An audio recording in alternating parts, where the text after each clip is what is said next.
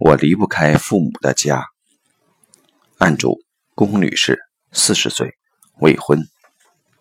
背景资料：龚女士一直未婚，与父母住在一起。她觉得自己的生活面临很大的压力，压力来自于父母关系的不融洽。她在事业上没有什么追求，目前也没有交往的男朋友，不多的几个朋友都是同性，也没有特别的爱好。明宇老师说：“我有一个直觉，你的问题不是家族问题，而是人生目标的问题。没有任何人生目标，才是压力的来源。”案主说：“我也想寻找目标。我曾经几次搬离父母的家，但没过多久又搬回去了，因为我感到害怕。但是待在家里又感到压力很大。”明宇老师说：“你有这种感觉，我一点都不奇怪。”你四十岁了，还一直躲在父母的温室中，不敢走向自己的人生，找到自己的使命。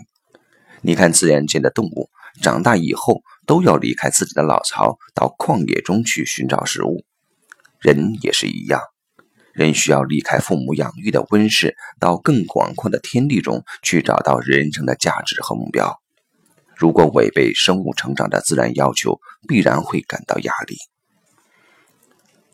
排列呈现，在排列中，我们看到了家庭系统排列中难得的幸福家庭景象：一家三口紧密地站在一起。